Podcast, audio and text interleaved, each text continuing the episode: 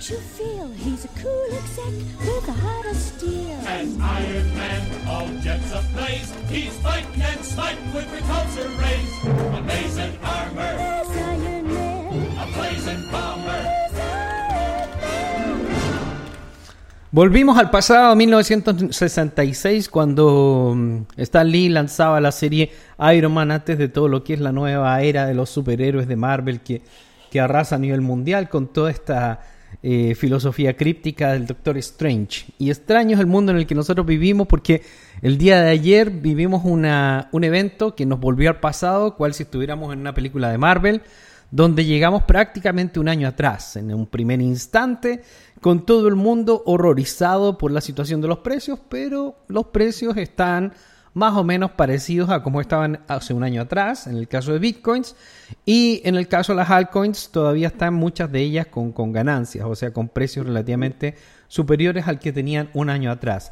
Sin embargo, las perspectivas han cambiado completamente, las expectativas de estos mercados son tan, tan, tan, tan, tan, tan extremadamente alcistas que las personas sienten que estamos viviendo una especie de apocalipsis financiero, que están a punto de perderlo todo, que van a ser arrasados, que sus vidas no tienen sentido y muchas otras locuras de las cuales vamos a hablar el día de hoy.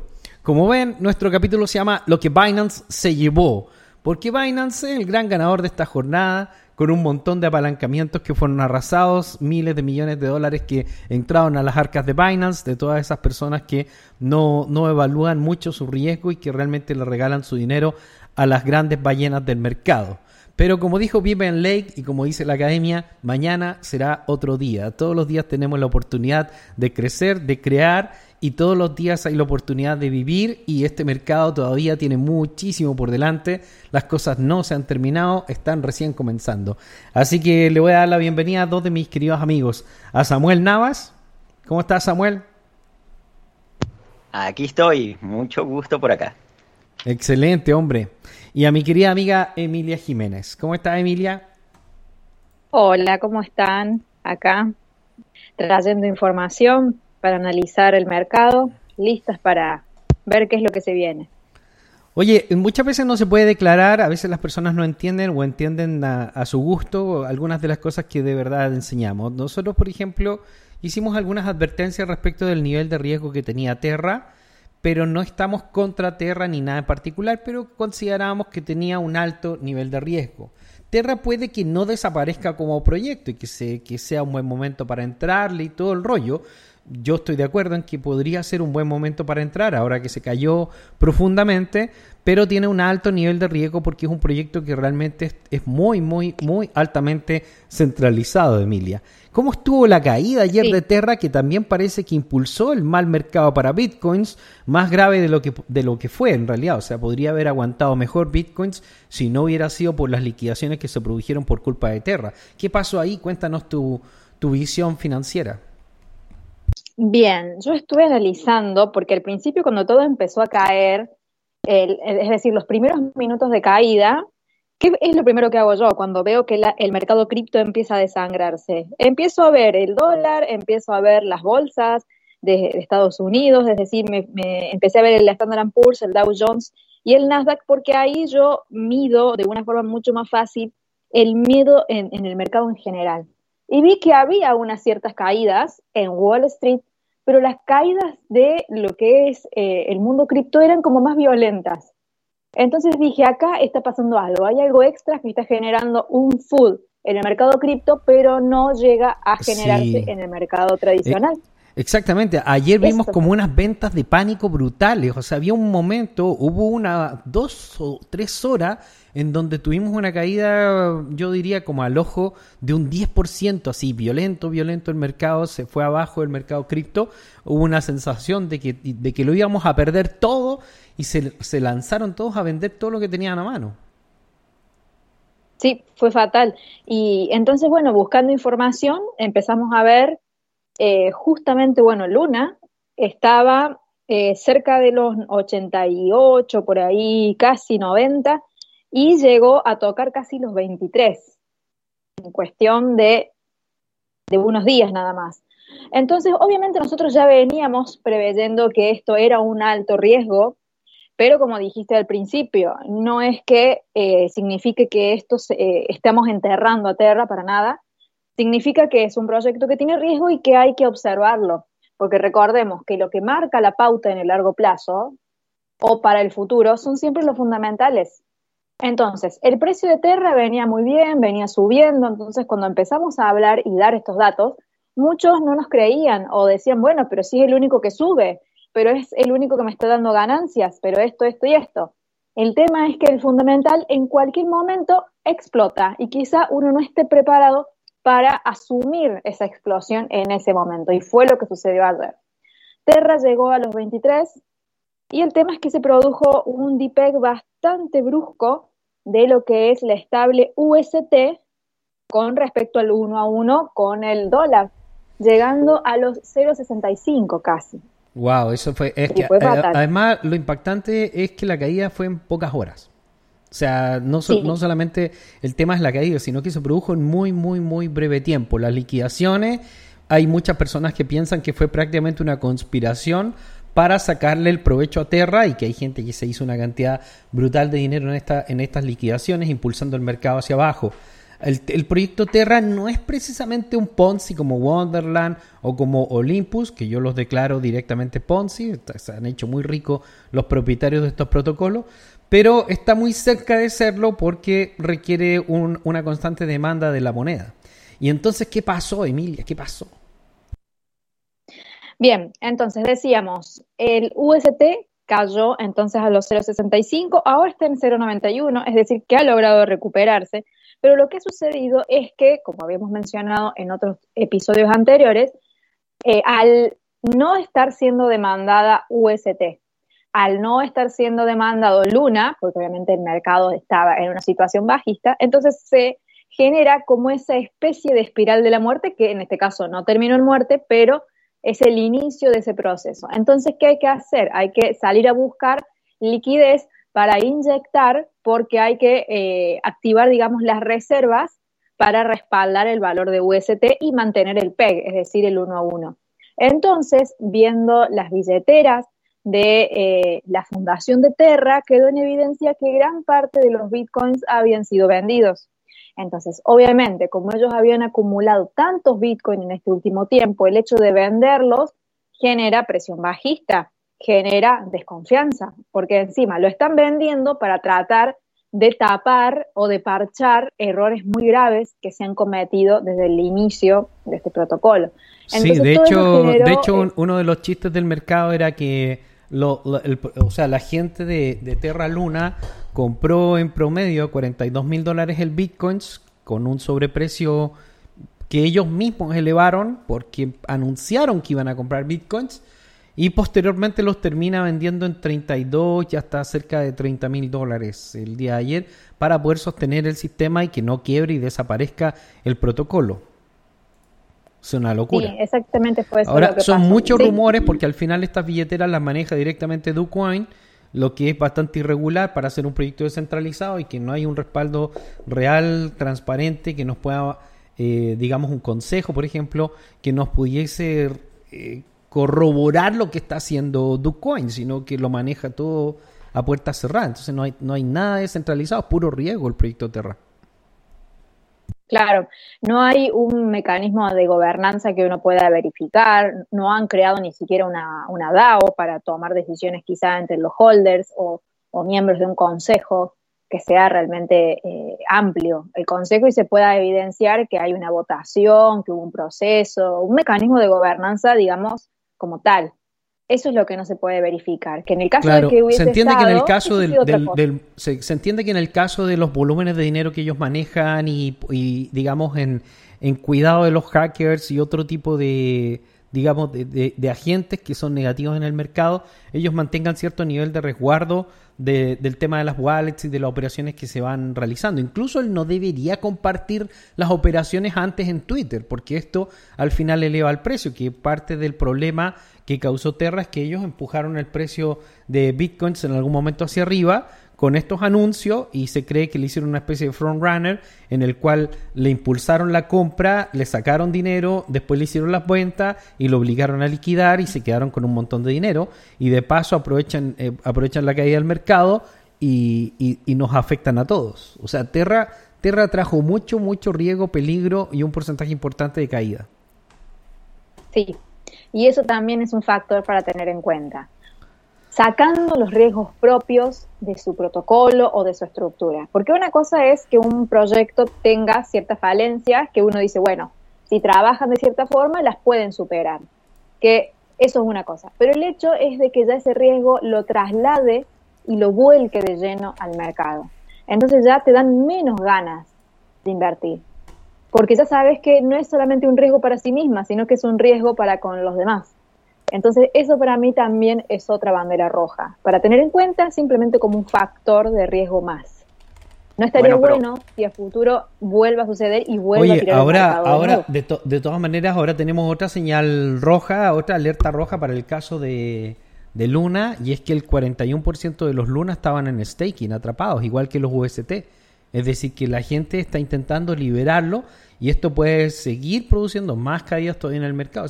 En realidad, Terra podría hasta desaparecer en algún tiempo más. Claro. El día de hoy, además, Binance, que es uno de los monstruos del mercado que puede haber estado detrás de este movimiento, eh, le, le- lo- bloqueó los retiros de Luna y de UST. Es decir, que todas las personas que han invertido en estos dos protocolos están con un alto nivel de riesgo.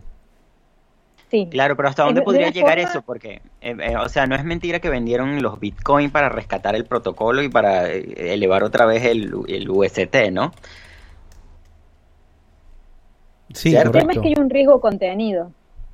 Y Claro, ese riesgo pero contenido entonces- es difícil ver la intención.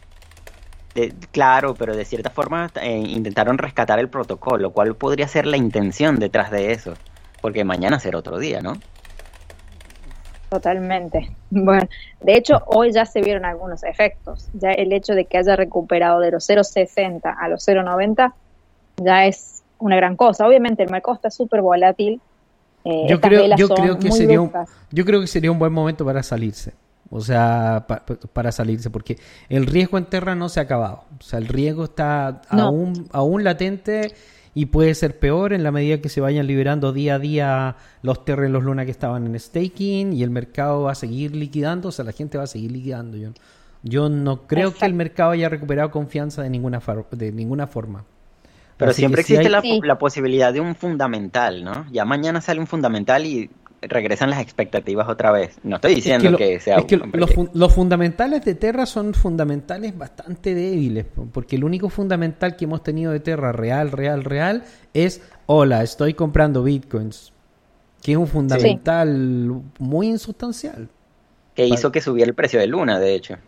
O sea, el, el gran rally que se pegó fue solamente por esto. O sea, el, un- el único rally que nosotros vimos, que fue brutal, hasta 214 dólares, desde cuando estábamos en 49, eh, o sea, sacaron un ciento y tanto por ciento, fue, fue una fundamental que fue puro fumo. O sea, la gente quería comprar porque pensaba que se iba a ir al infinito el precio de, de Terra y era bastante dudoso. Nosotros dudamos de eso, yo dudé mucho de eso.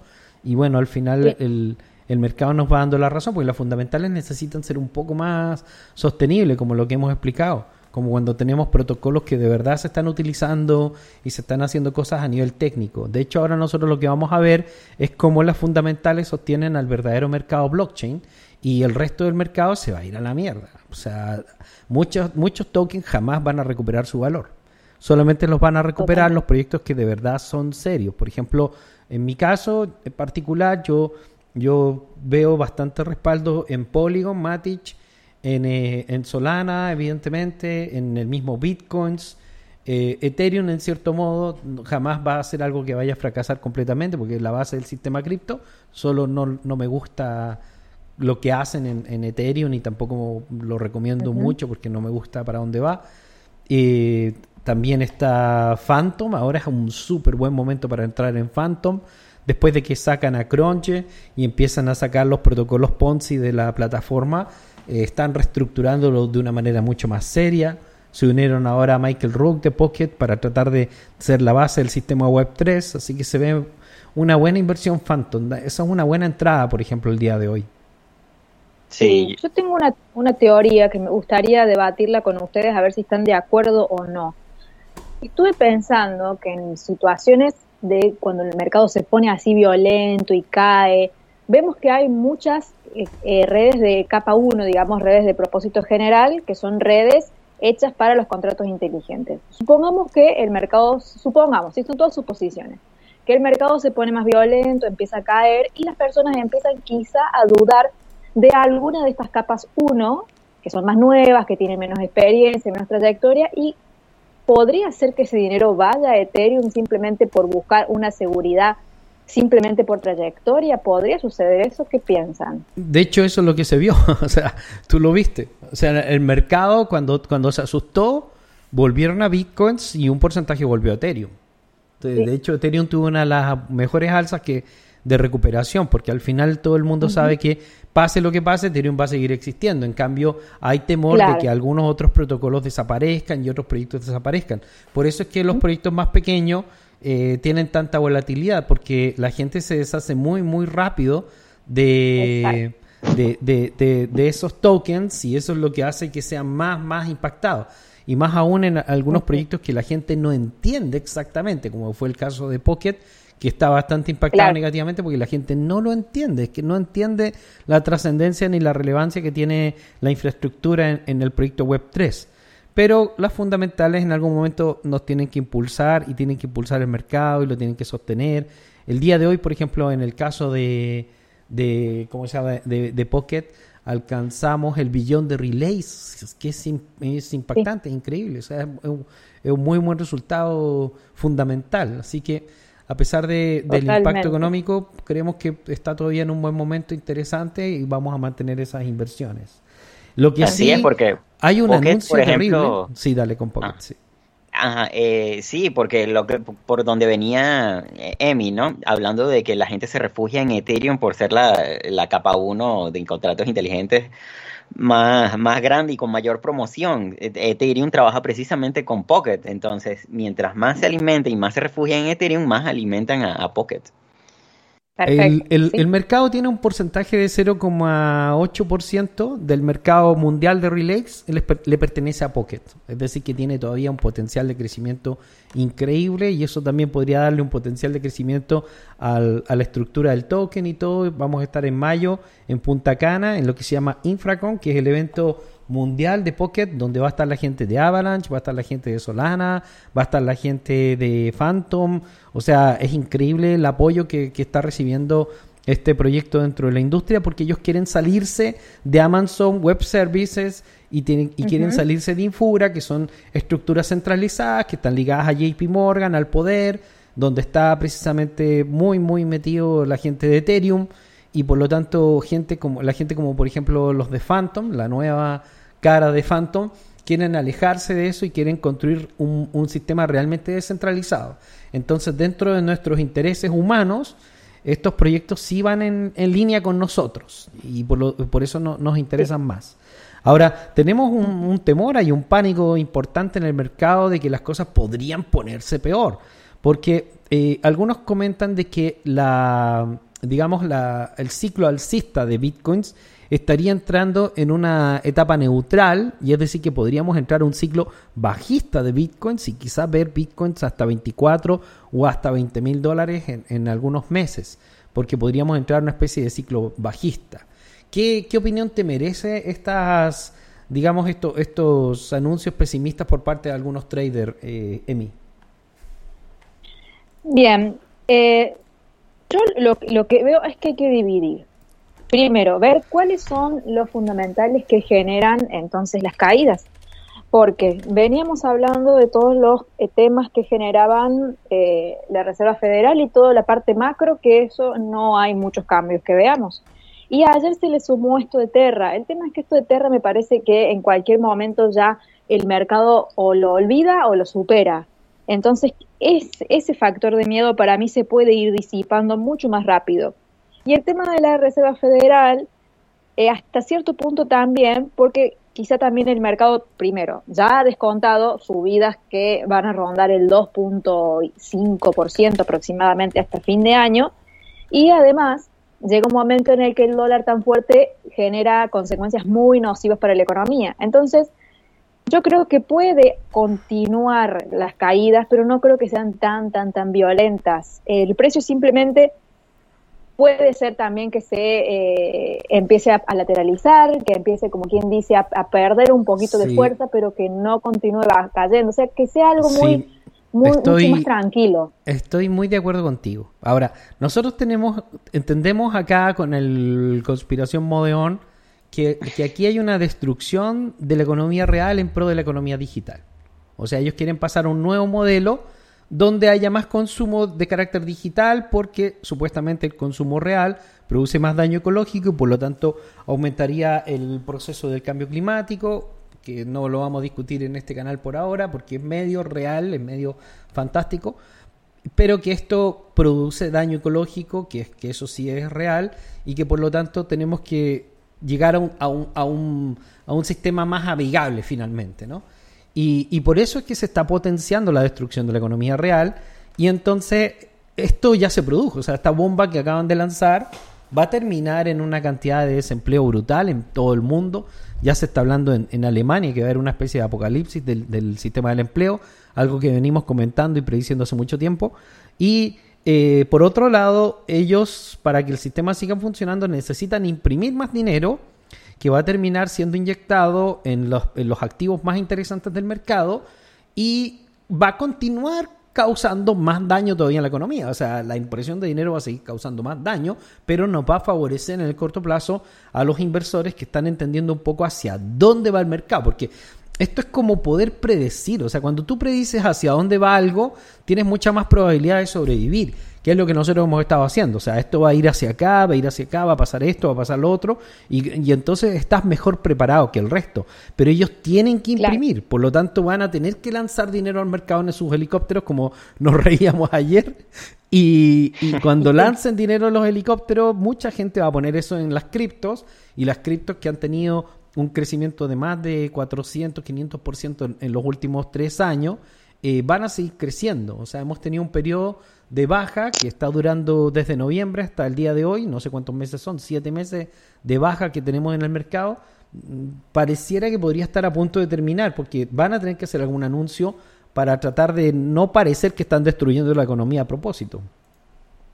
Bueno, hay que... Otro factor como ya como enseña Emilia en, sus clases, ¿no? Hay que seguir a las ballenas para que para entender a dónde va ese capital, porque todas esas grandes instituciones, todas esas empresas saben cómo se maneja la economía, ellos no son tontos y, y saben cómo resguardarse con respecto a todo lo que lo que va a suceder y lo que se está planteando, lo que planteó The Economist en su portada, ¿no? Que es el colapso en la conspiración Moudon porque además también desde hace una semana tú vienes viendo las noticias cómo son todas contra Bitcoin, todas contra las cripto, contra el blockchain, y en parte estaba anunciada esta caída. Ahora, eh, si nos empezamos a fijar en las ballenas, ya que ya están comprando sobre los 30, entonces podemos entender que no creo que baje tanto tampoco esto. Bueno, yo mantengo, yo mantengo alguna comunicación con, con, eh, con, con, la gente que está haciendo algunos movimientos fuertes en el mercado, grupos de inversión, como les contaba, no me hice exactamente amigo, pero mantengo comunicación con este banquero Goldman Sachs que está trabajando dentro de Solana, con algunas de las personas que están trabajando dentro del proyecto Pocket, que están hablando con directamente los CEOs de más alto nivel en la industria, los de Avalanche, los de Solana, los de, o sea, la gente que está más, más arriba en la industria blockchain. Mantengo algún, algún pequeño lazo de contacto actualmente gracias a lo que estoy haciendo con Fantasy Revolution y a los viajes y a la gente que he estado conociendo últimamente. Bueno, con este previa, con esta previa, o sea, para decirles que mi opinión no es una opinión eh, tan así como que se me ocurrió. Eh, todos, todos, todos, todos me indican que los fondos de inversión están ingresando, pero con volúmenes brutales de dinero en todas estas plataformas que estamos recomendando. O sea, es lo que hablamos alguna vez, me acuerdo. Y yo les dije, acá hay un barco que se llama, un transatlántico gigantesco que se llama Black Rock, que está llegando a la bahía blockchain y necesita hacer mucho espacio para meter su capital. Y eso significa que necesitan impulsar el mercado a la baja. eh, días atrás hubieron una cantidad impresionante de liquidaciones antes de esta caída, que significa que había personas que estaban tomando posiciones y agarrando capital fresco porque ya sabían que se venía la bajada y ayer y hoy están comprando. O sea, están comprando como locos. La gente que más sabe dinero sabía más o menos para dónde venía esto. Amy.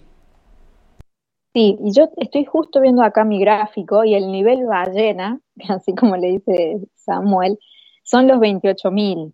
Porque trazando lo que es una línea algorítmica que lo puedo subir en mis redes para que vean el gráfico y vean de qué estoy hablando, sobre todo para aquellos que todavía no forman parte de la academia, eh, la tendencia alcista se genera en marzo del 2020, es decir, luego de la caída post-COVID. Ahí inicia toda la subida. Se genera entonces un suelo en los 4.300 aproximadamente y el otro suelo se forma en los 9.800 aproximadamente el día 26, 27 de septiembre. Entonces, si unimos esos soportes y se genera entonces una línea de, tendencia, el próximo soporte sería los 28. ¿Y por qué digo sería? Porque estos niveles no los podemos asegurar, son simplemente proyecciones. No estoy diciendo que, el precio va a caer ahí, va a rebotar ahí, compren ahí, y que después si no cae, la gente diga, ah, pero me dijiste. No, yo lo que estamos diciendo acá son todas proyecciones de niveles que pueden cumplirse o no. Y eso pasa siempre con el análisis técnico. Muchos piensan que eh, porque uno da un, un, nivel de precio, tiene que ir ahí. Y no, son simplemente indicadores. Lo que realmente te va a decir hacia dónde va el mercado es siempre, siempre el fundamental, no hay otra. Y, y yo con Pocket también estoy muy convencida, más allá del precio, eh, primero tenemos que entender de que es un proyecto que recién está dando sus primeros pasitos, está muy nuevo, y como todo lo nuevo lleva tiempo de madurez, de, ir aprendiendo, prueba y error, eh, ir creciendo, que la gente lo vaya conociendo, lo vaya mirando, etcétera, etcétera. Y todos han pasado por lo mismo. Entonces también hay que entender eso. Eh, e ir siempre siguiendo los fundamentales que te van a ir marcando el futuro, pero con la paciencia necesaria de que estamos en un contexto general que no es muy favorable, y que además es un proyecto que está dando, eh, un protocolo, proyecto red, que está dando sus primeros pasos. Así que yo en eso me mantengo también bastante con mucha observación, he aprovechado también para hacer una compra y, entender qué, qué misión cumple. ¿sí? No es una plataforma de contratos inteligentes, que ya hay muchas, no es una cadena para hacer pagos, que ya hay muchas, no es una cadena para la seguridad o la privacidad, que también hay muchas. Es una cadena que tiene un rol especial, un rol esencial en la creación de lo que es el mundo web es difícil visualizarlo hoy día, pero yo también comparto el tema de que la estructura de la web 3 va a tener varias áreas y el liderazgo en esa categoría lo lleva Pocket a pesar de que la gente no entiende todavía el proyecto, que es quizá también lo que le pasó a Ethereum en algún momento. Sí, Ethereum pasó de 16 dólares a 2 dólares y fue prácticamente una quiebra y, yo vi miles de personas vender todo lo que tenían de, Ethereum porque en ese momento sabíamos bastante menos que lo que sabemos ahora. Ahora sabemos que los ciclos del mercado pueden caernos en algún momento encima, nadie lo puede predecir exactamente cuándo, Tampoco podemos predecir mm. hasta dónde, ni, ni tanto para arriba ni para abajo.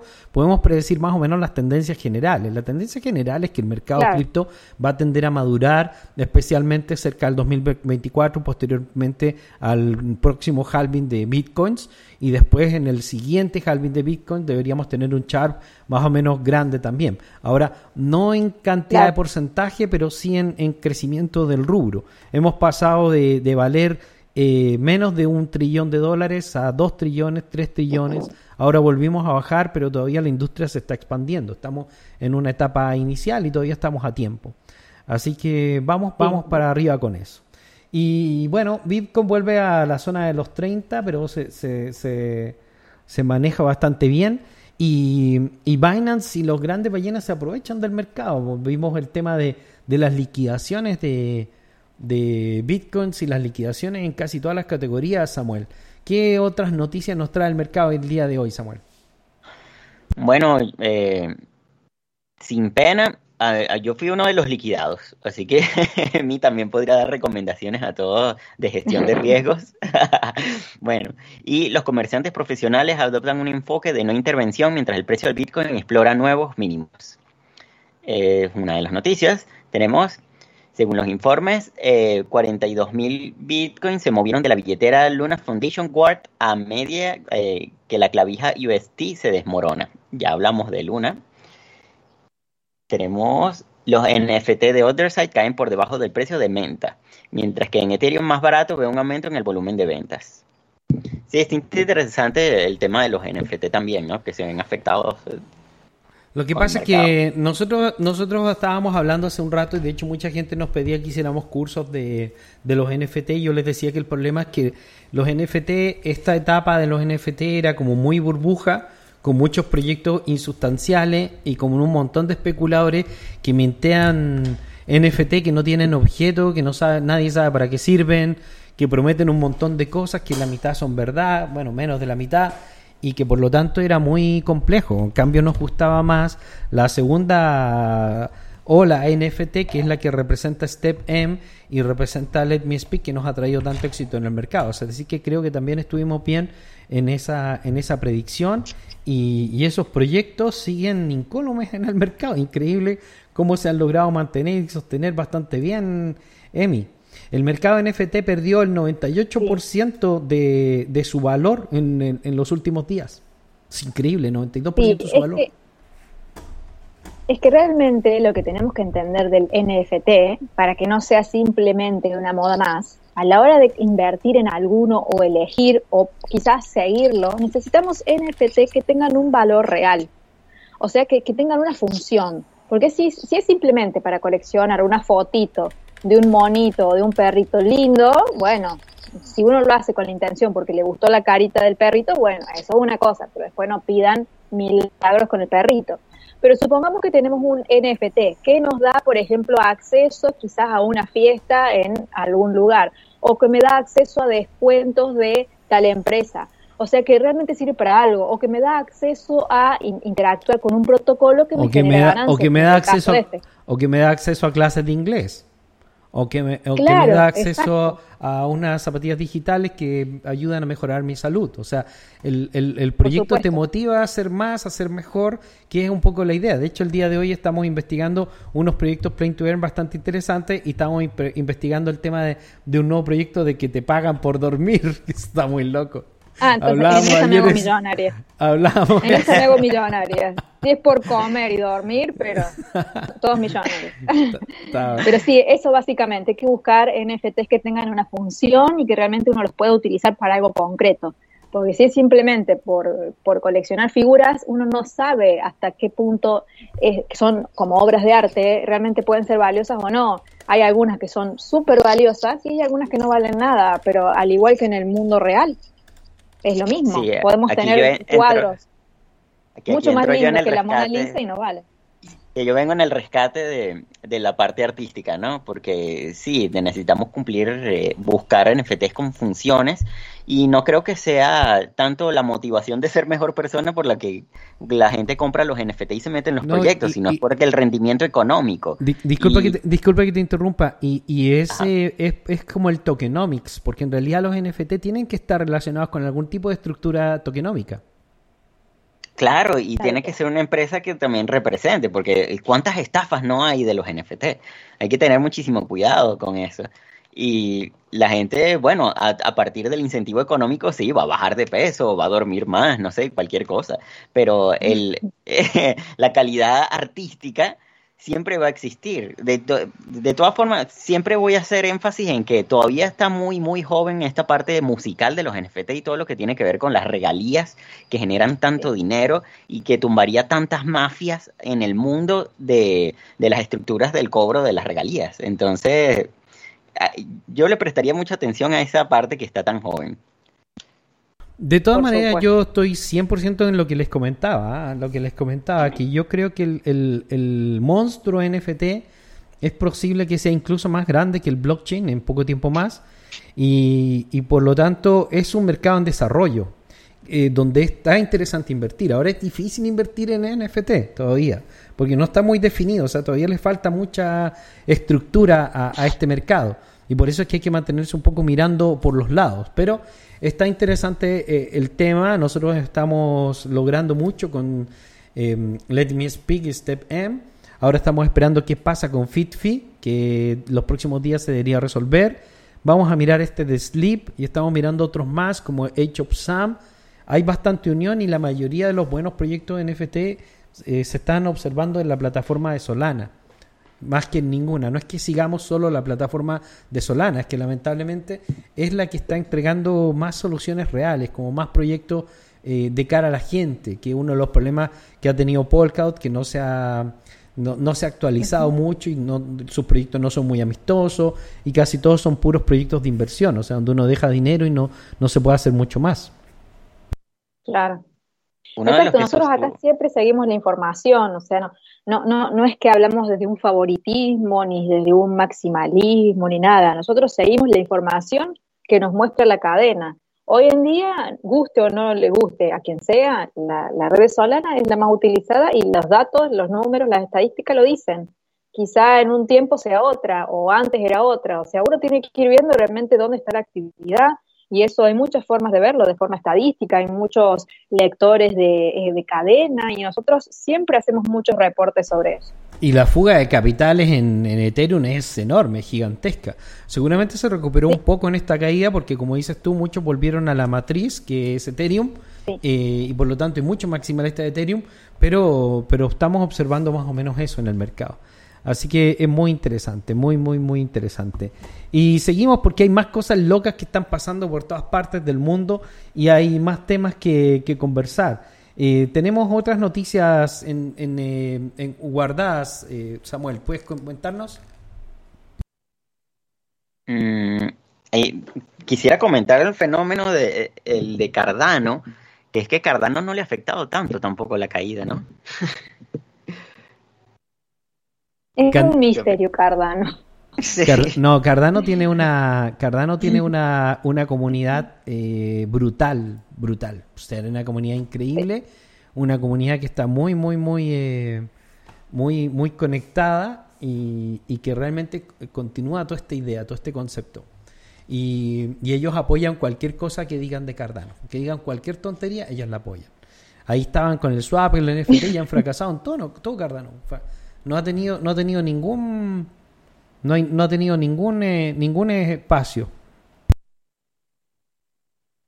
Sí, de verdad yo mucho no lo sigo, obviamente me, voy a interiorizar a ver qué, qué, avances han tenido, pero hace bastante que no le pego una, una lectura a Cardano. Pero siempre hay que, hay que seguir porque hay que mantenerse informado, uno nunca sabe cómo las cosas pueden cambiar, pueden evolucionar y aparte el entender cómo funcionan las demás redes también te hacen tener eh, una perspectiva también más amplia de comparar, ver cómo funcionan las comunidades, los respaldos que hay. Está todo siempre bueno mantenerse siempre leyendo. Oye, ¿han estado al día con el extraño juicio de Amber Heard y, Johnny Depp? Porque esa es una eh, revolución a nivel mundial increíble. Hay una cantidad de información brutal sobre eso y hay algunas personas que piensan que es una especie de distracción en el sistema. Como sé que hay muchas personas que quieren saber un poco mi opinión respecto a esto, les voy a comentar un poco sobre este juicio. La, verdad es que el juicio de Amber Heard y, Johnny Depp es un juicio del sistema contra el sistema. Es como cuando Spider-Man le apunta a Spider-Man. Tenemos a una persona que ha sido favorecida y ha sido parte del sistema durante muchísimos años, que es Johnny Depp, donde hay algunas cosas bastante extrañas, puesto que hay películas donde él ha denunciado eh, temas relacionados con con todo esto del sexo con menores y todos estos temas que a veces son difíciles de conversar, que al parecer es una costumbre muy, eh, digamos, muy extendida en la élite eh, económica e intelectual del mundo. Y esto lo denunciaban las películas de Johnny Depp. De hecho, en, eh, en, los diarios del ROM aparece mencionado y posteriormente en la película de Las Vegas. Todo esto está relacionado con un escritor que era amigo de él, bastante famoso, que algunos dicen que era una, una especie de o sea, que, que, sabían todo esto, pero no porque estuvieran fuera, sino que porque ellos también estaban dentro de este tipo de logias que, hacían estas cosas. La, el, el juicio es absolutamente eh, eh, exótico, extraño, transmitiéndose a todo el planeta, haciendo comentarios increíbles. El otro día una señora se tiró un pedo en el estrado, en vivo y en directo para todo el mundo, así una cuestión sorprendente. Mientras comentaban que Amber Heard se había, se había hecho caca en la cama de, de Johnny Depp. Mientras tanto, Amber Heard, cuando sube al estrado, comenta que le, le había. eh, Johnny Depp estaba tan borracho que se pone a orinar en la calle y le muestra todo su pene. O sea, una cuestión que ya no se puede creer las cosas que están hablando en este juicio, que funcionó como una distracción perfecta para la caída del mercado financiero. Amigo Samuel, ¿usted cree que esto pueda estar relacionado? Esta brutal de distracción de Johnny Depp, Amber Heard, eh, el fin de la guerra, el fin de la pandemia, con, con la caída del mercado, porque la gente estaba hipnotizada con el juicio de Amber Heard. Yo creo que todo está conectado de alguna forma, pero todo lo que mencionas, incluyendo a Amber Heard eh, consumiendo cocaína en el estrado, no sé si vieron ese video, pero Sí, lo vi. todo eso está sucediendo en simultáneo que a Ghislaine Maxwell le bajan la condena 10 años.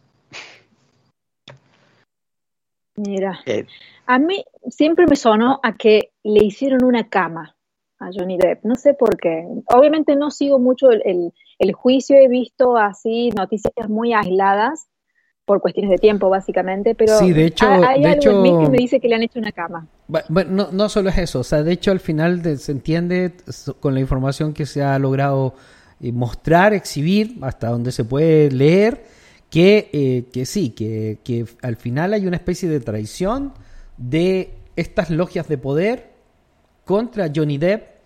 Pareciera ser que Amber Heard fue preparada para casarse con Johnny Depp, como que la obligan a ella para que mantenga el control de Johnny Depp dentro de esta especie de pactos que hay en cierto nivel. O sea, ok, tú vas a ser el, el actor número uno del mundo, pero nos perteneces, tal como contaba Katy Perry y Lady Gaga y otras reinas de la industria, que al final tienes que firmar con el demonio, ellas mismas lo han dicho en algún momento, como que vender tu alma para poder participar Claro. del sistema. Y, y, al- y al parecer Johnny Depp estaba dentro de esas logias, porque hay un montón de cosas relacionadas con él que son bastante, bastante ambiguas.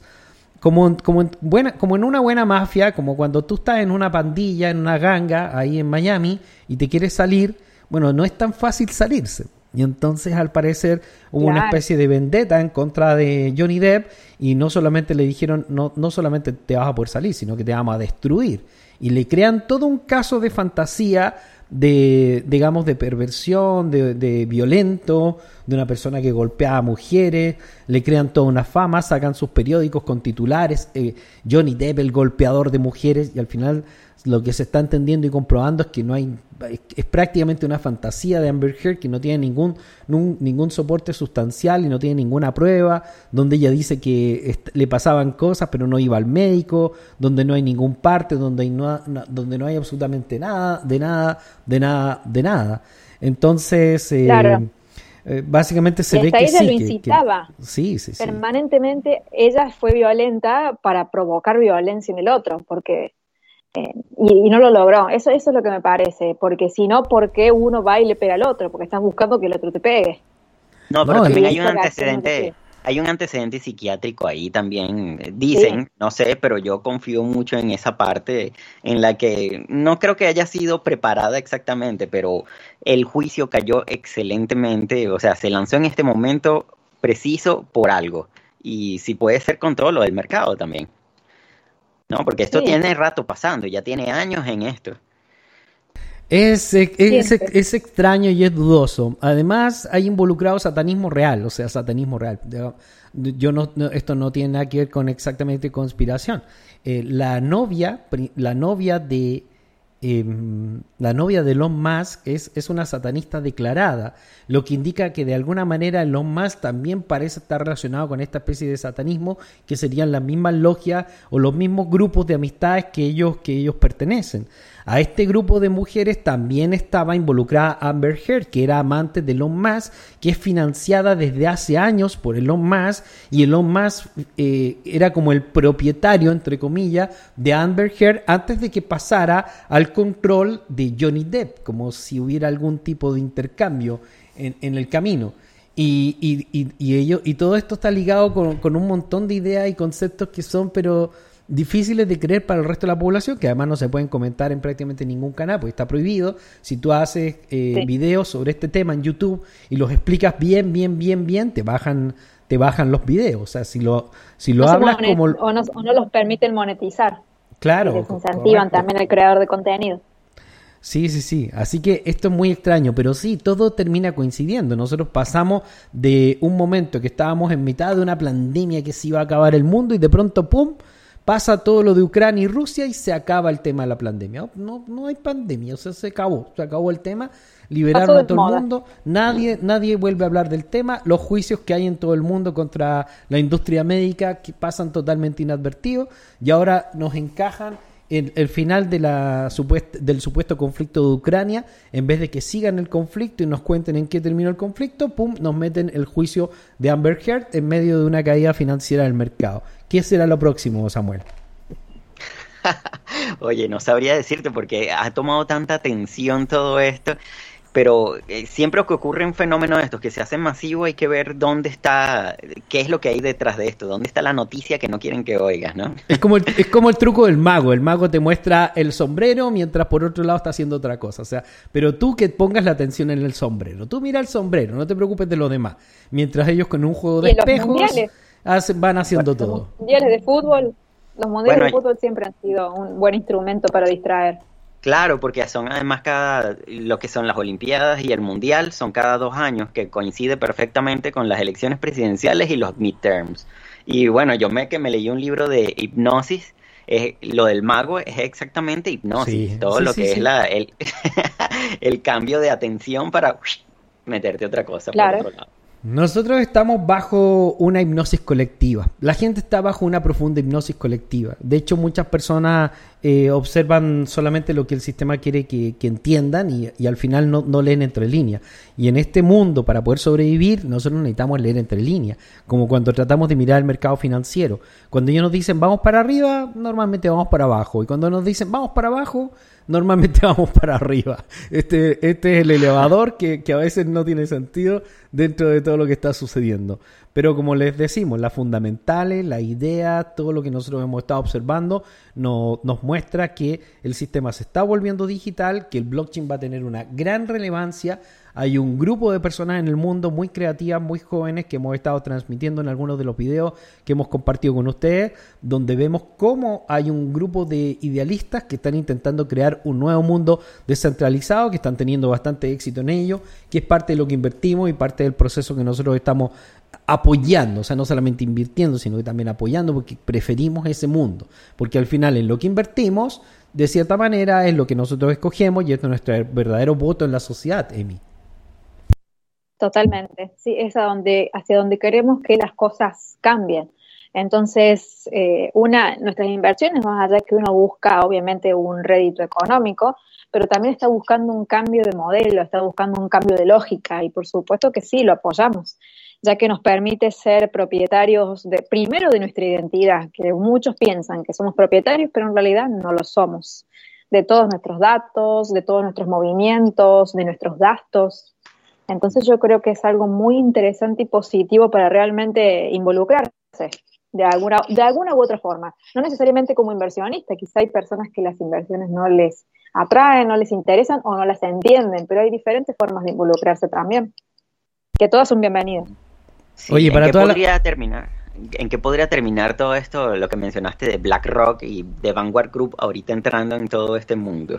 Va, que se va a ir todo para el cielo. Cuando los bancos empiecen a ofrecernos las inversiones en cripto, ya van a estar en un millón de dólares el Bitcoin y probablemente todos estos valores mucho más arriba. Pero ellos, mientras tanto, necesitan mantener este mercado bajo para poder seguir acumulando, que es lo que están haciendo exactamente. Están acumulando. O sea, nosotros estamos viendo cómo están acumulando. Cuando Claro, tengan pero están grandes volúmenes, nos vamos, o sea, Sí. nos vamos, nos vamos a empezar a ir hacia arriba lentamente y cuando ellos ya estén con volúmenes muy grandes, van a empezar a ganar en la compra-venta de estos valores. O sea, Claro, pero aquí entra Claro. lo del 51%, ¿no? Se- eh, lo que viene el, el control social a partir del dominio de las instituciones de la nueva blockchain, que es el 51% de las acciones. ¿Cómo Claro. podrían influenciar en todo esto? Podrían, podrían influenciar muchos de estos proyectos, pero nosotros estamos viendo cómo de manera independiente los creadores están construyendo una economía híbrida. El, el, dinero evidentemente va a contaminar todo esto, o sea, no hay cómo no lo contamine. Nosotros siempre vamos a vivir en un, en un híbrido entre el bien y el mal, es como creer que el bien va, va a superar o que va a desaparecer el crimen para siempre, o el hambre o la injusticia, eso jamás va a suceder. Nosotros siempre vamos a estar viviendo en un tema, en un mundo en constante eh, interacción entre, entre lo bueno, lo malo, la pobreza, la riqueza, nunca va a haber un equilibrio. Y en la medida que nosotros estamos preparados y entendemos mejor, podemos sobrevivir a, estos grandes movimientos. Vamos a ver una caída del mercado laboral grande, eh, que ya la estamos viendo. Esto va a crear niveles de pobreza muy altos. Va a haber, una, va a haber dos grandes clases. La criptoeconomía va a ser un híbrido que nos permite entender mejor cómo vivir. De hecho, hay un segmento de nuestra comunidad que está como si nada, muerto la risa. Yo, yo lo veo porque están invirtiendo fuerte en los NFT y entonces está muy tranquilo. O sea, esta, esta caída no se sufrió como en otros años donde yo estaba en comunidades donde no existía esto y solamente existía en cripto y, ahí la gente, bueno, se, se, destruía la cabeza. Yo pienso que estamos camino del híbrido y que el híbrido es una especie de negociación entre unos y otros hablando de eso, que la gente empieza a hacerse la cabeza y hay muchas muchas personas que están realmente desbordadas por la ansiedad y el nerviosismo. Quisiera dar algunos recordatorios de eh, cosas que hay que tener en cuenta con respecto a los mercados bajistas. Primero, las caídas y las subidas son normales las dos, por igual todos siempre obviamente cuando compramos esperamos que, los precios suban, porque obviamente es la forma de ganar.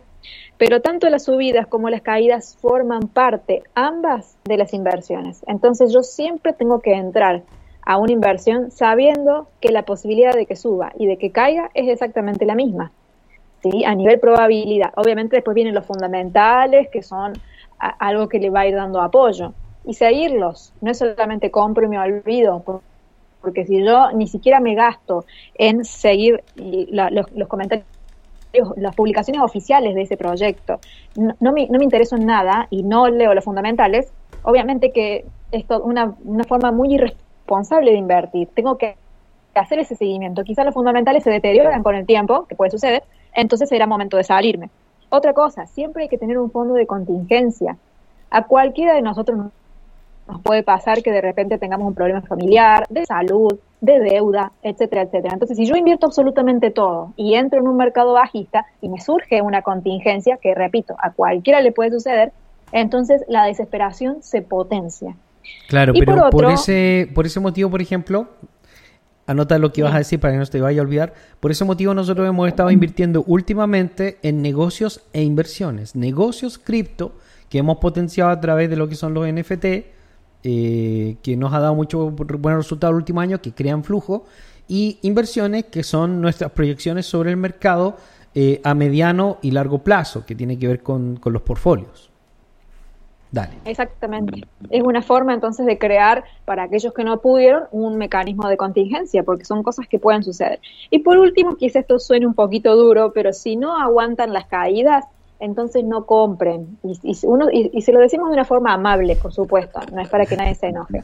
Claro. Porque si, quiere, si, quiere, si, no quieres, lo que implica invertir, entonces no inviertan.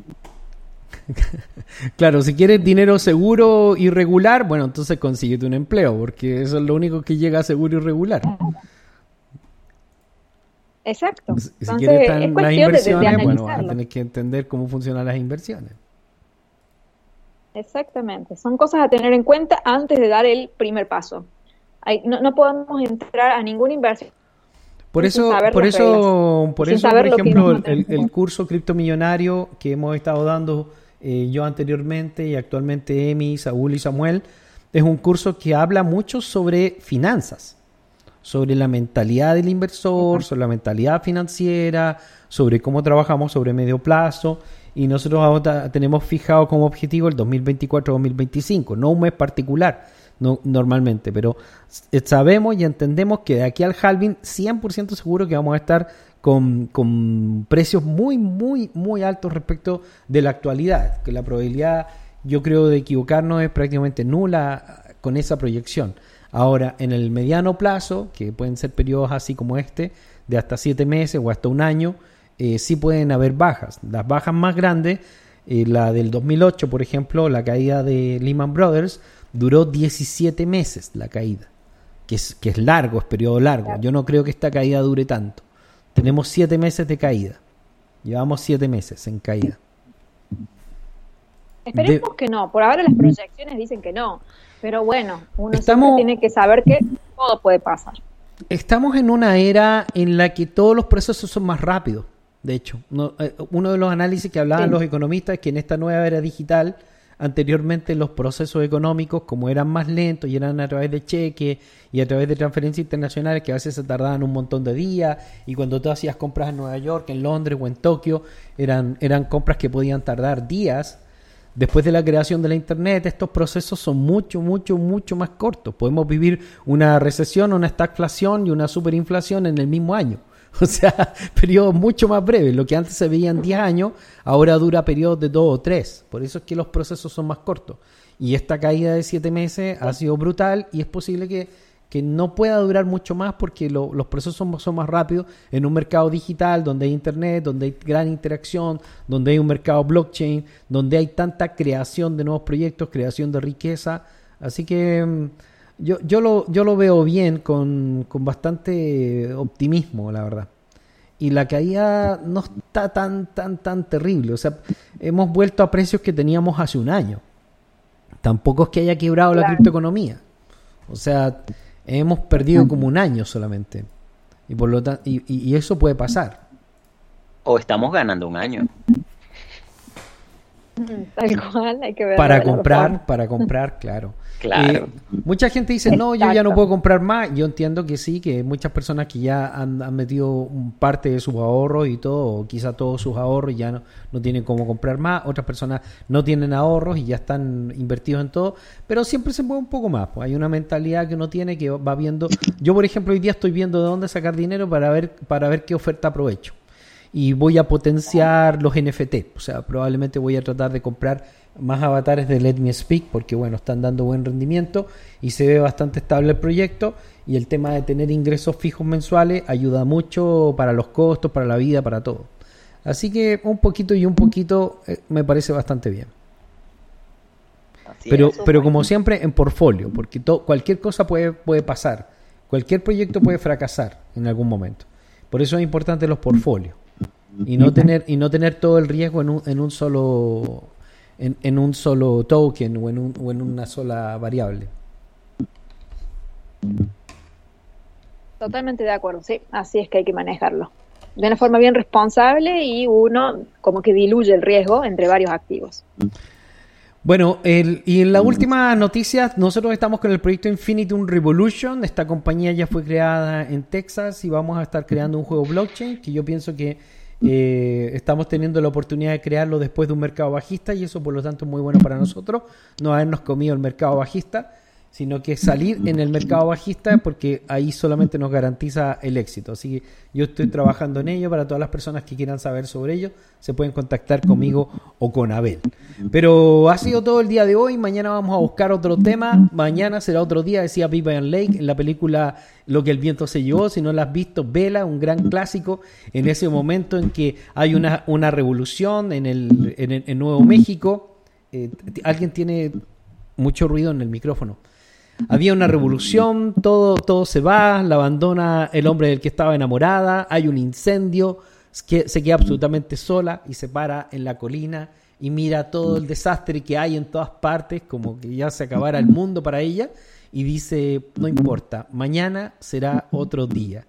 Este es el gran mensaje que les queremos dejar porque todo se puede construir y todo se puede crear y hay que tener mucho optimismo de cara al futuro porque estamos en el mejor momento de la historia para iniciar nuestras inversiones.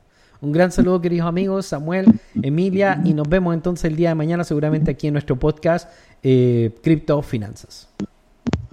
Chao. Muchas gracias a todos. Chao, chao. Así es.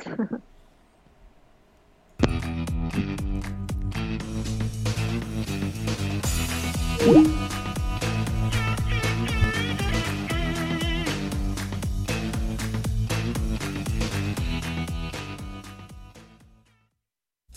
Stark makes you feel he's a cool exec with a heart of steel. As Iron Man, all jets ablaze, he's fighting and smiting with repulsor rays. Amazing armor. Amazing.